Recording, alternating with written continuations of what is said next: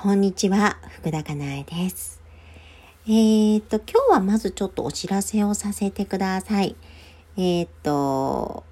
スオフローラさんという方の、えー、ラジオトークで少しね、お話をさせていただいております。はい。今日から3日間クロストークという形で、えー、フローラさんの、え、番組に、えっ、と、声で声でっていうのかな？はい、あの、お話をさせてもらっているので、もしよろしければお聞きくださいね。はい。すごく素敵なお話をされる方で、フローラさんがね。うん。あの、まあ、あの、友人でもあるんですけれども、あの、本当に私自身が多くの学びをいただいているというか、本当にいろんな視点をいただいていて、多くを学ばせていただいている方なので、うん。あの、皆さんのね、中にも、あの、きっとお好きな方いらっしゃるのではないかなというふうに思うので、あの、お聞きいただけたらいいかなと思います。はい。でですね、えー、その収録をね、あの、させてもらったわけなんですけれども、そこで気づきがあったので、今日はシェアをさせていただきたいなというふうに思っております。うん。何かというと、あのー、皆さんはどうですかね？あの、何かこう、過去のことを、まあ、やったこととか言ったことですよね。それを反省するということはありますか？あの、ああ、言えばよかった、こう言えばよかった、これ言わなければよかった。とか、こうしとけばよかった、ああしとけばよかった、こっちの方がよかったんじゃないか。とか、うん、まあ過去の反省会ですよね。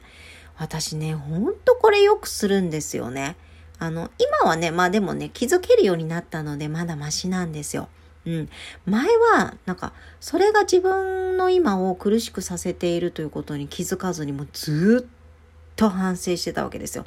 ずっと反省してね、自分を責めてっていうことをね、していたわけですよね。でね、なんならね、そういうふうに、あの、反省をする方が立派な人間になれるんだみたいなこともね、思っていたんですよね。うん。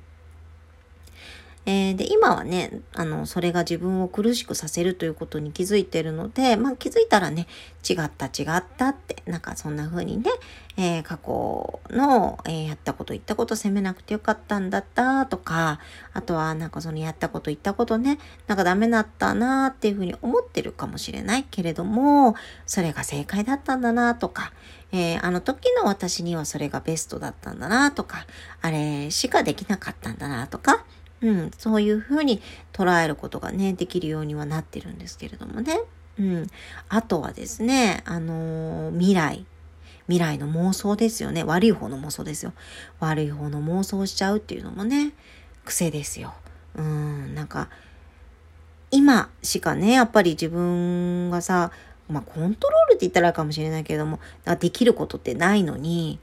なんかね、過去と未来を行ったり来たりして、ねえ、なんか過去をこうしてしまった、ああしてしまった、わーとかって自分を責めるし、あの未来はああするかも、ああなるかもしれない、こうなるかもしれないみたいな感じでね、不安に思うし、ねなんかなかなか今に意識を持っていけないという方ね、きっといらっしゃるんじゃないかなと思うんですよね。で、私もそうなんですよ。で、やっぱり今を見た方がいいし、今、自分の心と体が楽になる選択をしていくってことがすごく大事なんですけれども、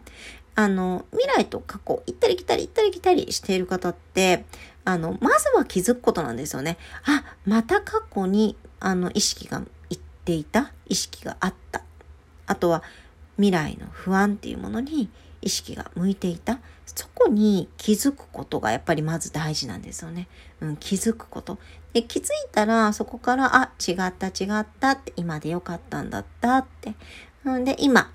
自分の心と体が少しでも楽になるような、少しでもマシな状態になるような、うん、少しでも軽くなるような選択をする。うん、そういうことをしてあげる。っていうことを心がけていく。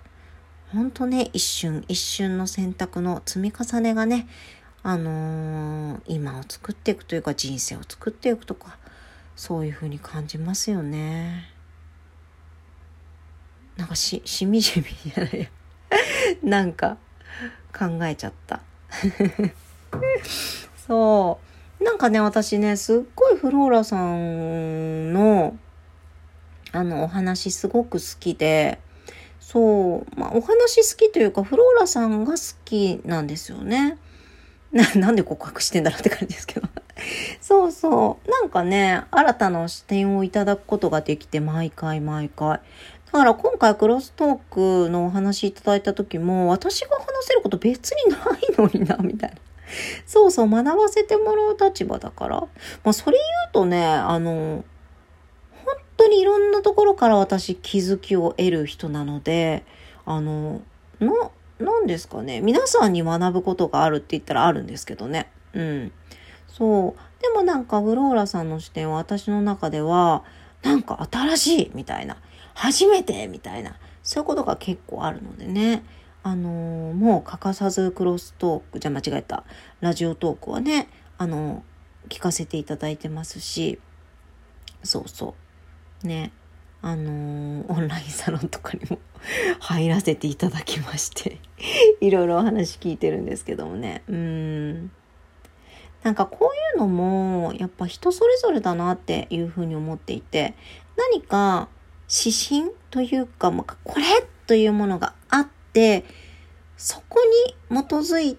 た行動をするとか、行ってみる、やってみるってことですよね。なんかそれをする方が楽っていう方もいらっしゃると思うんですよ。うん。なんだけれども私は割といろんなところからヒントをもらうんですよね。アドラーも好きだし、えー、っと、佐々木正美先生とかもすごい好きだし、あとはコーチングも好きだし、NLP も好きだし、えー、っと、あとなんだろう、あの、それこそスピリチュアルとかも好きだし、えー、っと、なんだろう、学問的なもの、脳科学とかも好きだし、そう、いろんなところ、あ、あとホロスコープとかね、そういうものも好きだし、いろんなところから、なんかその時楽になるようなことっていうのを、なんか仕入れてくるというか ヒントをもらうっていうのが、私は一番楽に幸せに生きられるんですよね。うん、皆さんはいかがですか？なんかこう、これっていうものがあった方がいいタイプか、それともなんかいろんなところからいろんな情報を得た方が、なんかこういう時にはこれ、こういう時にはこれ、みたいな、そういう感じで、あの情報、情報じゃないか、そういう、そういうヒントを得た方が、なんか楽に生きられるか、どっちですかね。うん。なんか、やっぱり常にね、自分の心の状態っていうのは観察できた方がいいかなと思うので、心もそうだ、体もそうですけどね。あの、見た、見てあげるってことができたらいいなと思っていて、あの、その状態をちゃんと見てあげられると、自分に何が合ってるのか、自分はどういうものが好きなのかとか、うん、どういうことに、えー、心地よさを感じるのかとかね、そういうことが分かってくると思うので、なんかね、ぜひその自分が、あのー、そう苦しい時はそうだ、苦しい時はもちろんそうなんだけれども、なんか情報を得に行っている時の心の状態っていうのも見てあげられるといいかなと思います。うん。なんかさ、何かを例えば本を読むとかね、そういう時もなんかさ、心がなんか全然楽にならない？なんかこうすごい楽になりたい幸せになりたいあのなんかそういうふうに思ってるのになんか本を読んでも読んでも不安が増すみたいなさそういうのとかってやっぱり心の状態をちゃんと見てあげられてないとわからないのでね。なんかそういうのも見てあげる習慣がつくといいかなと思います。うん。から今の心の状態を観察するっていうのもやっぱ今に意識を持っていくっていうことですよね。うん。過去とか未来とかそういうところに意識がやっぱり行きがちなんだけれども今今の自分に意識を持っていくっていうこと、うん、やっぱり私も常に心がけていたいなっていうふうに思います。はい。はあ、なんか真面目に話しましたね。なんかもっとゆるっとね、ゆるっと喋りたいんだけどな。なんか真面目になっちゃうんだよな。はい。でも、まあこんな自分を、あの私ということで、福田かなえということで、はい、少しでもね、参考になるところがあれば嬉しいです。はい、今日も素敵な一日をお過ごしください。ありがとうございました。福田かなえでした。